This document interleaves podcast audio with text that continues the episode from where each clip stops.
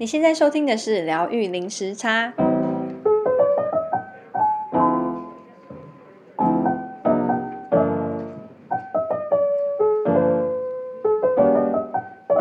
Hello，大家好，我是 Lin，哦，我是 Juno。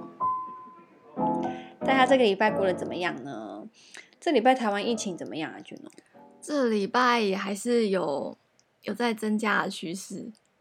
对，然后就是。新闻啊，还是我们的赖群组，然后就有一直有很多，就是很很焦虑的讯息，嗯，然后有讨论疫苗什么的啊，总之就是很多 很乱杂。哎，现在澳洲可以打疫苗吗？嗯，已经开始打了，现在呃，现在是打到四十岁以上。哦，所以他们是以年龄来分吗？对。对，就是一开始就是那个医护人员嘛，第一线人员先打，打完之后换，是换从几岁啊？就是老老年老人家先开始，嗯、然后慢慢往年轻的人，嗯，开始打。然后现在我们是到四十岁，然后接下来应该就是会轮到我们，就是三十，暴露年纪的，就三三 三十岁以，然后再二十岁，慢慢往下。那他的疫苗，然后他们是，嗯，嗯他的疫苗是。自己产的还是那种哪一个国家制的？呃，以前是买那个，就台湾叫 AZ，对，哦，以前呃对，但后来就是有人打有问题嘛，所以后来，所以，所以我们疫苗会比较慢，就是比其他美国、英国还要慢，就是因为原本我们是 AZ，然后后来 AZ 出问题，所以现在他们就又去换换成 Pfizer，然后所以现在普遍是打 Pfizer，嗯嗯。然后他们是计划今年圣诞节之前可以可以都打完全部哦。对，台湾呢？呃，台湾目前就是 台湾自己有在自己产自己的疫苗，但是还没有、嗯、还在好像还在测试阶段，还没有完全完成。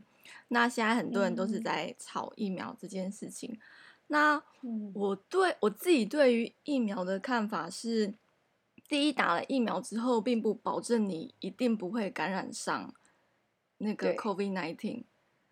嗯，然后第二是，嗯，台湾的疫情跟其他国家比起来，我们的状况其实并没有像其他国家那么的严重。然后再加上我们不是联合国，所以他们疫苗。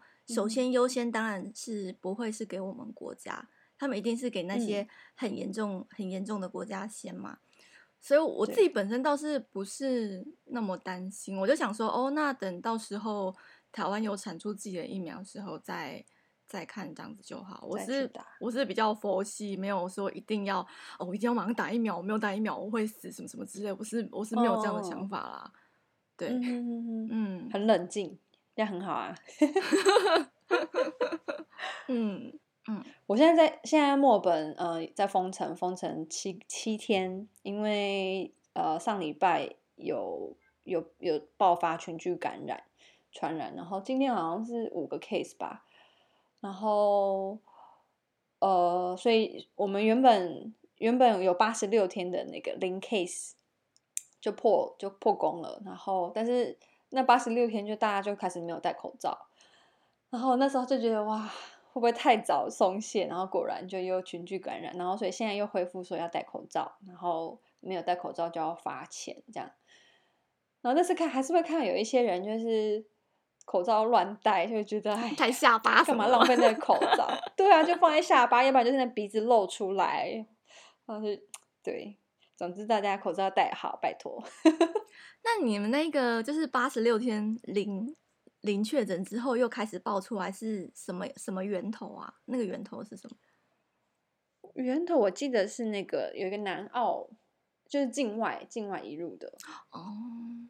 对，然后对境外一入，然后没有没有做好隔离，嗯，然后他他自己有。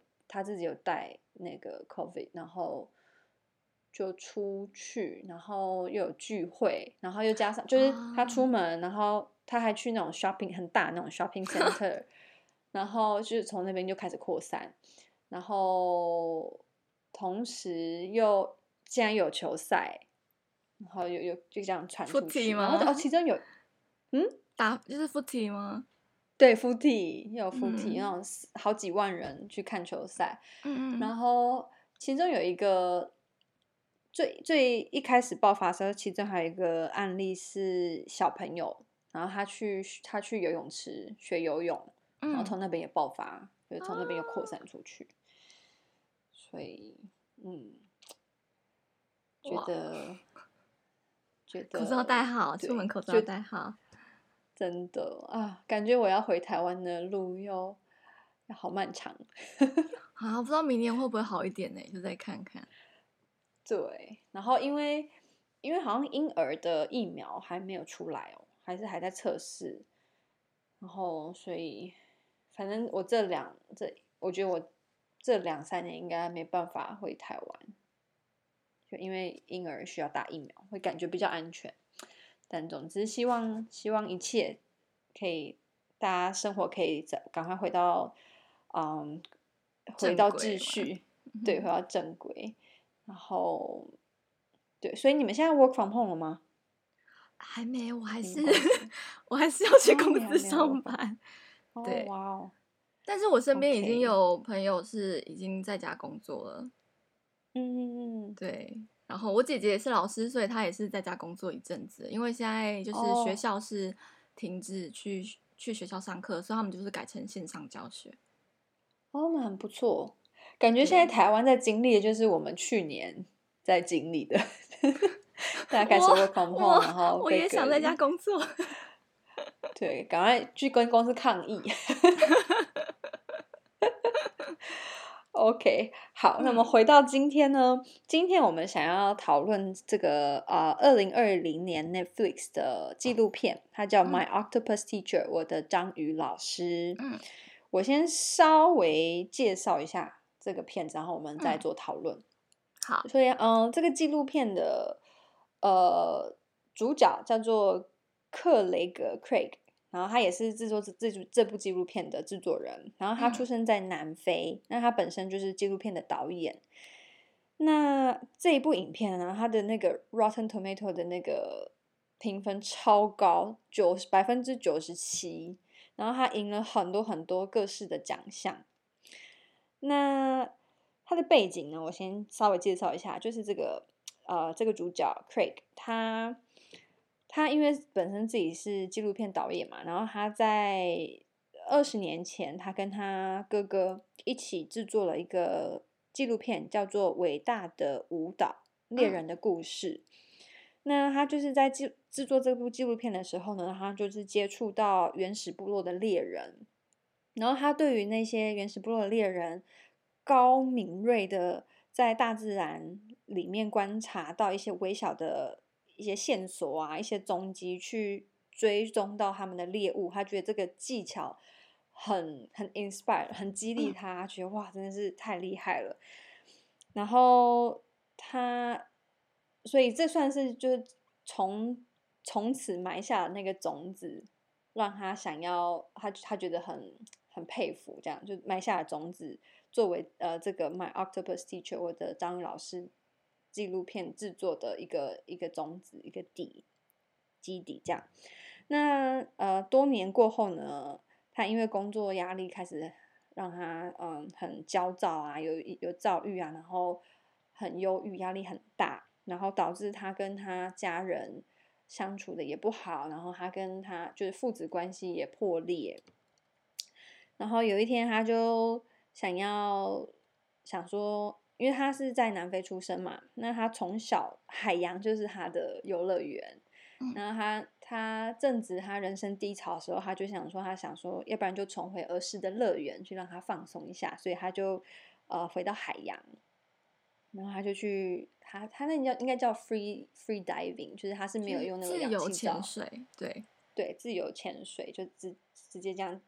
超棒，超棒，超厉害的闭气，然后下去，对，下去海里面游，然后那个那个影片超壮观的，我觉得他好厉害，因为他是在那个非洲最南边的好望角，所以那边的那个浪是非常非常的大，然后有很多岩石啊，然后又有那个海藻森林，就是很感觉就是很危险。但是我觉得他好厉害，他就他就决定要去那边他儿时的乐园去游去潜水，然后呃，他然后之后他就。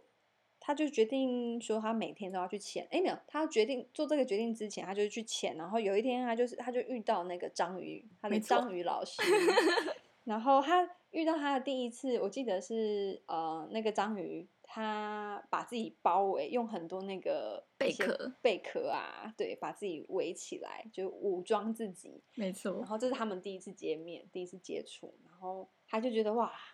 很很震惊，就说哇，好聪明哦！这章鱼可以这样子把自己围住，嗯、用用那种大自然的的人家的尸体 贝壳，然后呃保护自己。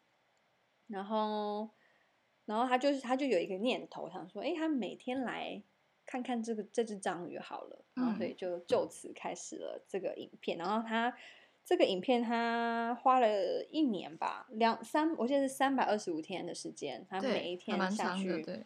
对，每一天都下去录，然后包括有几次是他晚上下去，夜间潜水下去，我觉得啊超厉害，那个画面真的很很很很酷。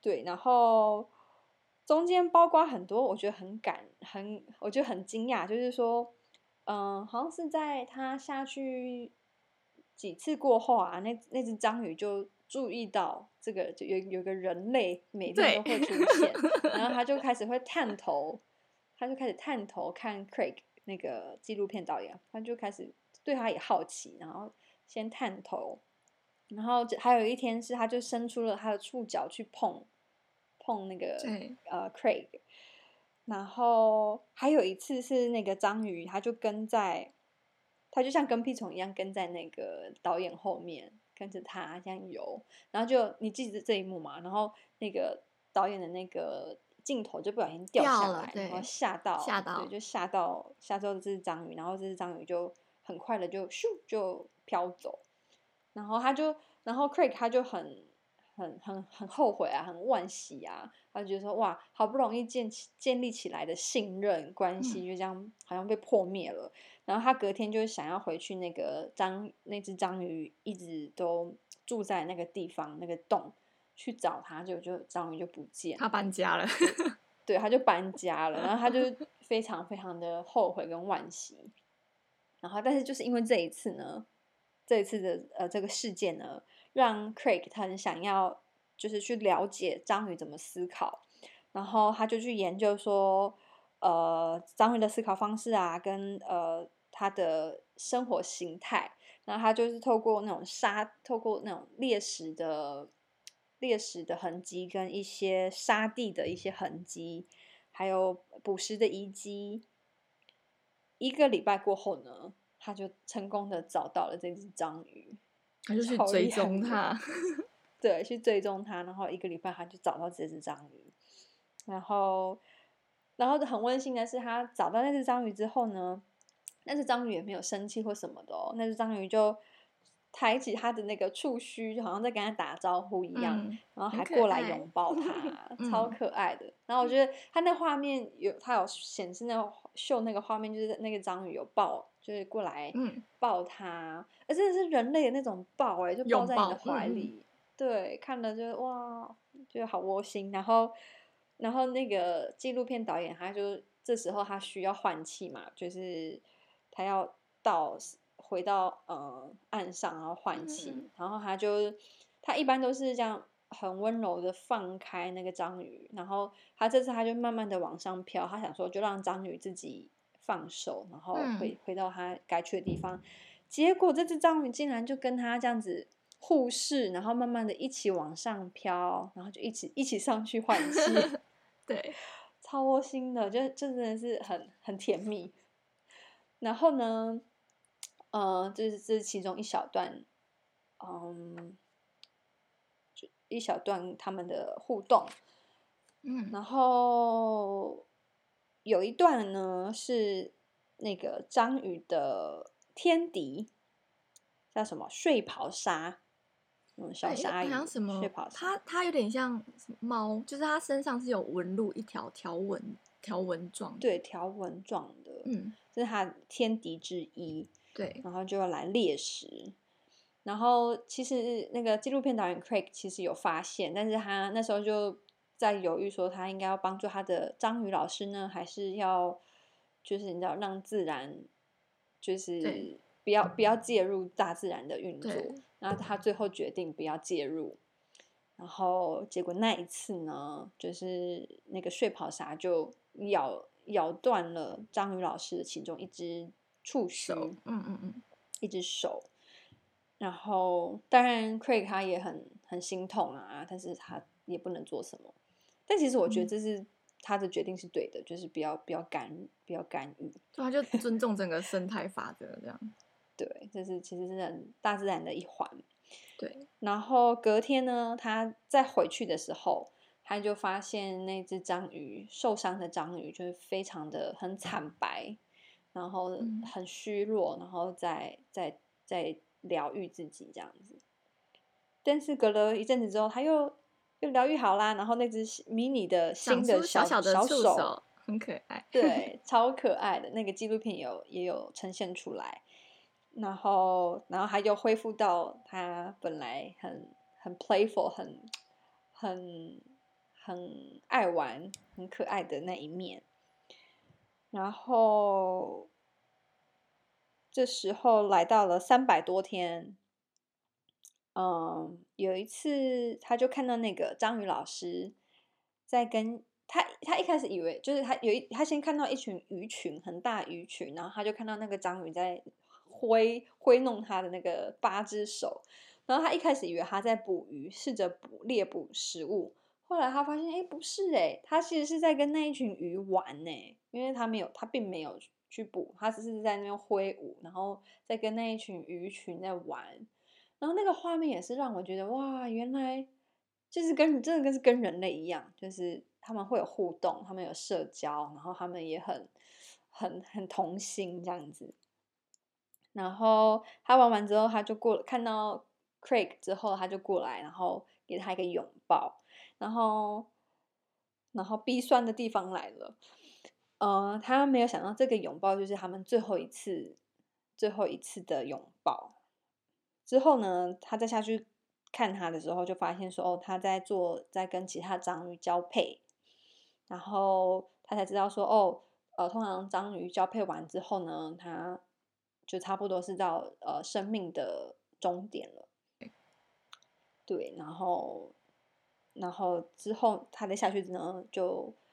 呃，那只章鱼就已经就就死掉了，然后，呃，剩下章鱼尸体，然后他就眼睁睁的看着那个睡袍鲨，就是把他的章鱼老师的尸体吃掉，咬走了，对，对，咬走，叼走，然后就对他来说就是很很震撼，然后很难过，但是这三百二十五天的，呃，每天持续的的的。的探索呢，给他很多的感触跟嗯，他然后让他也重回了他他工作他对工作的热情，对生命的热情，嗯，然后他跟他儿子的关系也修复了，然后他甚至也跟着他儿子一起去潜水，自由潜水，然后有一幕后来结尾有一幕我觉得还蛮酷的是。有一天，那个他跟他儿子在潜水的时候，他儿子找到一只迷你小章鱼，baby 章鱼，然后他们觉得应该就是那个章鱼老师的其中一个小孩，对，很温馨，对，很温馨。然后，对，然后这这部影片就这样子结束。我有漏掉什么吗？嗯，他他在那个，呃，他第一次遇到。那个鲨鱼的袭击之后，后来有第二次章鱼来袭击他。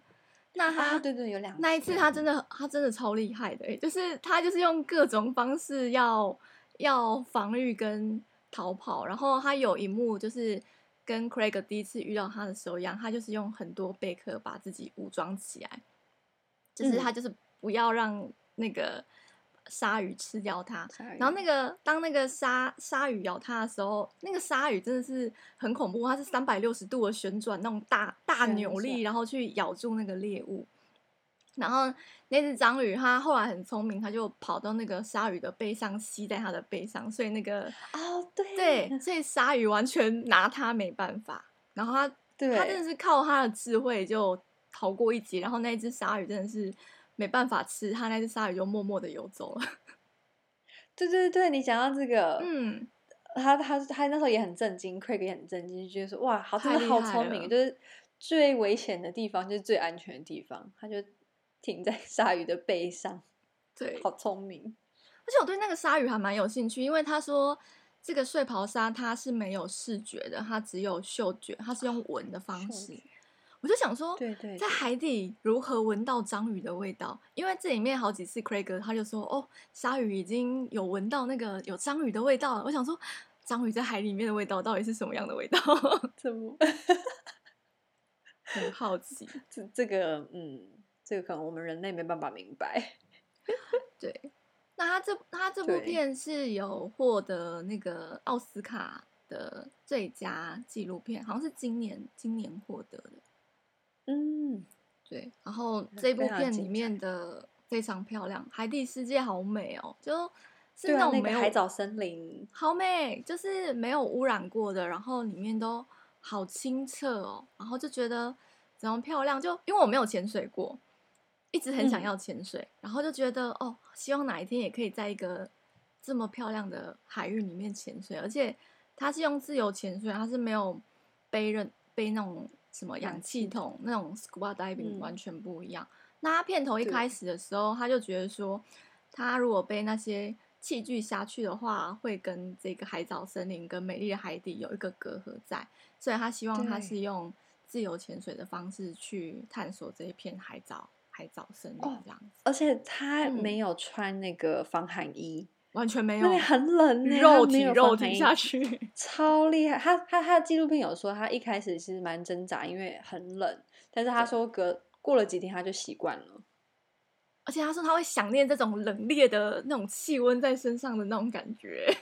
对，然后看到那边我就想到那个，就是其中一种瑜伽练习法也是，就是那个藏传佛教的那个僧侣，他们有一个很有名的。呃，修行方式叫做 Tummo，就是着火。之前好像有提过着火练习。然后他们因为他们住在雪地里面嘛，藏传就是他们在高山雪地里面，然后他们的修行方式就是在雪地里面练功。嗯、然后听说就是你着火起来之后，真的是就你不会觉得冷，然后他们反而他们反而反而把那个冷当做他们的一种呃能量的驱动力。嗯嗯。然后我之前学那个昆达里尼瑜伽的时候，之前有讲过，就是他会叫你冲冰水澡、冷水澡，就是为了要刺激你的身体。然后我自己去操作的时候，也是觉得真的早上去试，就是会会会被，就是精神会特别好。然后，嗯，有一些人会上瘾，会喜欢那种感觉。嗯。然后记得他这部片在最后面的时候，他说他们。呃，一起潜水人越来越多，然后他们就成立一个一个保护他们海藻森林的一个团队。对对对，我突然忘记叫什么名字，我忘记了。我刚刚在做，就是我之前在做那个，在准备这集节目的时候，就在跟我先生讨论，因为我们一起看的，然后。然后我就说哇，这只章鱼真的是他的贵，这个 Craig 的贵人呢。就是不仅让他改善了他的生命，然后让他重回生命的热情之外，还让他就是纪录片得奖，然后相信他也赚了不少钱。然后觉得哇，就是 这只章鱼真的是他的贵人。然后我先生就冷冷的在后面补一句说：“对啊，那只章鱼应该也要被就是被配，就是也应该要给钱给那只章鱼。”然后我就说：“但是。”我相信 Craig 就像 Craig，他就组织的那个海洋保护的那个组织，然后就其实也是一种变相的帮助这只章鱼。对，我就觉得他他那个海洋真的是好美哦，就怎么就怎么这么漂亮的海底世界？他一开始就是片头哦，他一开始片头的时候，他们家的房子就是非常靠近那个海，就是大家可能会稍微留一点点距，但是他们家是。离那个海超近的，是整个海浪打上来会打到他们家那一种哦，对对，那好夸张，看了好对，就是海景第一排，真的是海景第一排。他说，如果海浪更大的时候，他们一楼是是整个会被海浪这样打到的，打到。对，但是它那边真的好漂亮。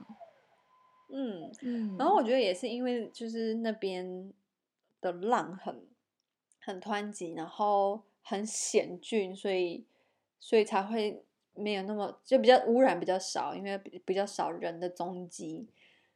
因为我之前去大堡礁学潜水的时候，那边我去的时候我是一九年，哎没有，我一我什么时候去的？一六吗？一九年去的。一九六吗？一九一九年去的，然后还是一八啊？不，anyway，反正前几年去的，然后已经没有照片看的那么漂亮，就是还是漂亮，但是已经那个颜色已经没有，就是再早一点我看到那个大芭蕉照片那么鲜艳跟美丽。然后之后又去了很多地方潜水，有去过那个。那个马来西亚有一个很有名的潜水点叫 Perhentian，也有去那边潜，也都就是都被污染的，很就会多看到垃圾，看到特别看到很多塑胶瓶，然后都雾雾的这样，然后会觉得有点觉得很可惜啦。嗯，是不是热门景点，然后人越多的地方，就是带来的破坏污染越会越多？对，对啊。很可惜，我有在台湾垦丁潜过，然后那时候因为刚好那个风浪比较大，所以那个沙尘就被卷起来，所以就视线也没那么好。但是台湾肯定也也不错，我很还蛮推，如果大家喜欢潜水的话，我还蛮推荐。然后现在因为不出国不方便嘛，嗯，然后对我还蛮推荐。等疫情控制之后，我觉得台湾南部。还蛮适合。我爸之前有去那个蓝屿，蓝屿也是很不错的地方，可以潜。我还没去过，我也还没去过。我有朋友，他是在绿岛当那个潜水教练，那他就好厉害，他很很厉害。他之前也是去去过澳洲打工度假，然后回来之回来之后做一段时间工作之后，他就整个转就是。就是对潜水很热爱，然后之后自己去考证照，嗯、然后就当教练，然后现在靠这个为生。那他常常拍那个绿岛那边海里面的那个照片，然后就很漂亮。生态。哎，我一直对于在海里面如何不迷路这件事情很好奇。哎，就是像那个在 Craig，、哦、他整个就熟门熟路，就是即使在 晚上，他还是知道说，哦，我要我要从游向哪边，路在哪里。然后想说，哇，在海里不会迷路，真的太厉害了。嗯，真的很厉害。我我们那时候去在在澳洲在学潜呃深潜的时候，他是我们都是要发跟着跟着那个老师嘛，然后但是要下去之前，他会给我们看那个地图，然后他会跟你说，因为他因为虽然说跟着老师，但是有时候你没有跟上的话，你会你可能会落单，然后他就怕说落单找不到路，他就说。第一就是，如果你不知道你在哪里，你就你就上去上岸，你上去你就大概知道船在哪里。但是他就他会给我们看那地图，然后给我们看，会跟我们说哦，你在你在什么地方的时候，你右边应该会有什么，左边应该会有什么，然后让你去找，让你透过这个呃这个东那个地标去知道你的方位在哪里，然后去找回你的伙伴。但是然后我有一次真的是差点迷路。嗯，然后那时候还还好，那时候的那个潜水伙伴很很是神队友，所以又带我们回去找到我们的。他是会说两个人一起一起潜比较安全，对，最少，嗯，对，都会有 buddy。然后因为两个人一起潜，然后互相互相照顾之外，就也是怕说如果你氧气不够的话，对方可以借你氧气这样子。那你有想尝试自由潜水吗？我看人家做都觉得哇，好漂亮哦！那我 我可能有点挑战，因为其实我本身是很怕水的，我是很很怕水。然后那时候去潜水要下海的时候，我以为我要死掉了，就是 我真的很害怕。即便即便你有氧气筒，还会这么觉得吗？对，因为要下去，因为我刚好好巧不巧，我们第一天要下海的那一天风浪很大。当然，你下去海之后没有浪，就你就是很很平静。我很喜欢那种感觉，就是很像在做冥想，你就只有你只有你只听得到你的呼吸，然后很平静，然后你必须要放松，你才有办法好好的做那个那个平衡。嗯，但是要下去之前是很可怕的，因为那个风浪很大。然后我还记得我那个面罩没有调好，太好像太大，然后那个浪就打到我的脸，然后就灌进去我的那个我的那个面罩，面罩然后我那面罩马上就。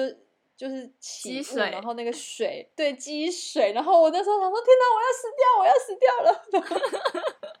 然后我那老师应该拿我很没辙，因为我因为我真的很怕水。我们那时候在游泳池练习的时候，嗯、我是唯一一个，就是因为他要先做测试，就是看你能不能狗爬式，好像超过不知道几秒，不要有人扶这样子，他要试你的水性。就我是唯一一个失败的，因为我真的很怕水，然后我狗爬式我。我太紧张，所以我就一直往下沉，一直往下沉，然后所以我那个狗爬式就没有过，就我第二次才过。然后，but anyway，老师应该想说我是就是来老鼠屎，就是 大家都已经下去了，然后只剩下我还在上面那个飘来飘去，然后挣扎挣扎，然后但还好老师就发现我是老鼠屎，然后就把我顾得好好的，安全第一，对，安全第一，很推荐，很推荐大家。即便即便像我这种不会不是很会游泳，然后很怕海的，我还是很推荐大家有机会的话可以去海底下看看海底世界，嗯，跟陆地上的世界很不一样，嗯嗯，对。那 Juno，你看这部片之后，你有什么心得吗？我自己本身就很喜欢章鱼，就是 呃，在还没看这部片之前就。本本来就很喜欢章鱼，那我第一次听到这个片名的时候，嗯、它日本有一个动画叫做《暗杀教室》，反正它那里面就是有一个 外星、嗯、外星人来的老师，然后那个外星人老师就是长得像一只章鱼的样子，然后他那个章也是他也算是一个章鱼老师，他超强，怎么打都打不死，然后动动作超快。那他来地球的唯一的目的就是，他就邀群。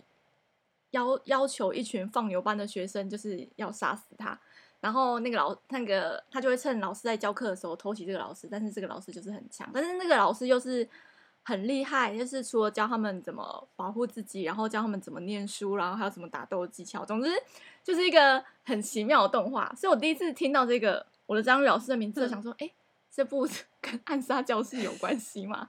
然后稍微搜寻了一下，说，哎，不对，完全没关系，这是纪录片，而且是有的。最佳纪录片奥斯卡，对对，我看的时候就会觉得森林那个海藻森林非常漂亮。那我我自己是只有我我是只有冲浪过，我也是很我也是很怕水，然后我也喜欢冲浪。那潜水是一直都很想试，但是都还没有尝试过。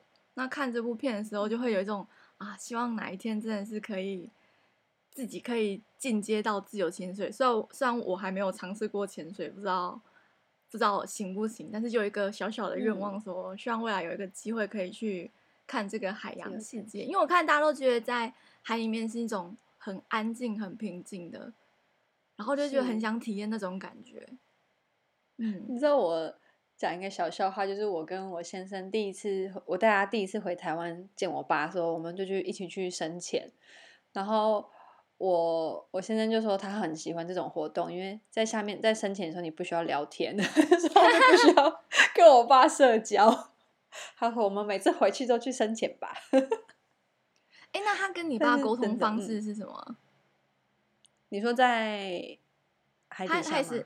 就不是在那个平常平常在那个、哦、嗯，就我要翻译，然后他会用他几。就是几个会会的单字，然后去跟我爸试着沟通，但是、嗯、对，还是需要有人翻译，要不然他们都在鸡同鸭讲。对，然后然后那个自由潜水让我想到我在做瑜伽师资培训的时候，想有看过一部影片，那时候老师放给我们看，他放给我们看原因是，呃，瑜伽师师培里面有一个很重要，就是瑜伽呼吸法的练习，然后。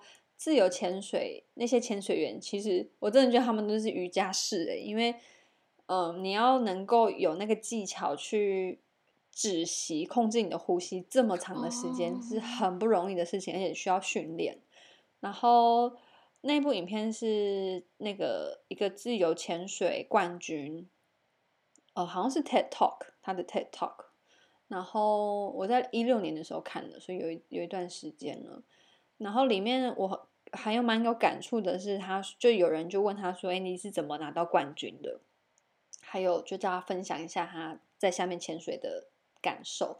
然后他就说：“他说他很喜欢，就是他在海底下只有自己跟自己相处的那种那种感觉，就自己跟自己独处，然后很安静。”然后当人家问他说他是拿怎么拿到冠军的，他说就是他下去他不会往上看，就是他下去他就是很专注在他的他就是下去。然后他说当你开始分心往上看，就是想说看你下去多多远，你就输了，因为你就分心了。然后所以他他去跟大家分享说，对他说很专注，然后所以他就因为这样得了得了冠军，觉得他好像可以潜很深。啊、哦，我想看，请传给我。好，我我在，因为有一段时间，我再去找一下他叫什么名字，然后再跟你分享。那他是可以闭闭气很长的时间啊？对，很长很长，但我忘记多长了。哇，好厉害耶！对，然后但是在这个章鱼老师，我的章鱼老师影片，Quick 他也是好久，感觉他在下面看的那那一些画面。应该是很很长的时间，他没有换气，对，很佩服。而且他几乎都有捕捉到这只章鱼的每一个重要时刻。对，想说他应该是跟他，他应该是在下面潜水很长的时间，所以他才能就是拍到这么多，而且他都可以找到这只章鱼在哪里，也是真的很厉害，真的很厉害。但是他对啊，他影片就有就是有讲到说，他花了很多很多时间跟精力去。去去了解章鱼的生态跟习性，对。然后我跟我先生就在笑说，他上辈子一定是章鱼，就是他对章鱼怎么思考的非常有热情。就嗯嗯，我是觉得他真的很爱他，他真的很爱章鱼，真的。然后，嗯、呃，想说就是动人跟动物的那个相处也是最纯粹的，就是。他少了一些，就是人人跟人之间的一些斗争啊，或是嫉妒啊，或是评批评呃评论，嗯嗯，然后所以我觉得，就我们在想说，应该也是其中一个让他就是找回到嗯、呃、自己，找回到自己的一种一个原因。然后后来我后来才知道，章鱼智商。然后我那时候看章鱼智商对，差不多是人类两岁，最高到三四岁。然后我就看着我儿子，对，我就看着我六岁儿子，讲说：“嗯，章鱼比你还聪明。”不是六岁，六个月，对，六个月儿子，对啊？但是章鱼的寿命没有很长，他说好像是六个月到一年，是不是？就是它不是长寿的。嗯，对。对，然后看了之后，我觉得很就是很温馨，很推荐人类跟动物的爱。对，对我还还蛮惊讶，就是因为呃，人跟狗啊，人跟猫啊，或是人跟鸡啊，就是那种好的友谊，这种我们常常都会看到影片，或是可能自己身边就有朋友，就是有跟自己的动物有很好的关系，就没想到我之前还有看到在 YouTube 有看到影片，是有鱼人跟鱼。的友谊，就那个鱼认得出它的主人，哦、然后对，然后还会来跟它玩。那我没想到章鱼，而且是野生的章鱼，竟然也也可以跟人有这种互动，很窝心。嗯，万物是有连接的，嗯，对，真的。嗯，那你还有什么想要分享或补充的吗？嗯，差不多是这样。OK，那我先，我们先预告一下，我们下礼拜呢想要讨论这个影片叫做《海洋阴谋》。那如果大家有兴趣，因为它里面的资讯非常的多，所以如果大家有兴趣的话，啊、可以先找来看看。那我们今天就先到这边喽。好，它这两部片在那个 Netflix 上面都可以看到，所以如果你有订阅 Netflix 的话，就可以搜寻这两部，嗯、就是《我的章鱼老师》跟那个《海洋阴谋》。嗯。嗯，海洋一幕也是看了会推翻推翻你的认知的一部影片，非常推荐给大家，嗯，了解一下世界的真相是什么。嗯，对。好，那如果你们想要继续支持我们节目的话，可以透过赞助的方式，或是如果你是使用 Apple Podcast，可以帮我们五星点评，或是分享我们节目给更多的听众朋友认识呃认识我们。那你也可以呃跟我们连接，可以追踪我们的 Instagram 或是脸书疗愈零时差。那我们今天先到这边，我们下礼拜见，拜拜。嗯，下次见，拜拜。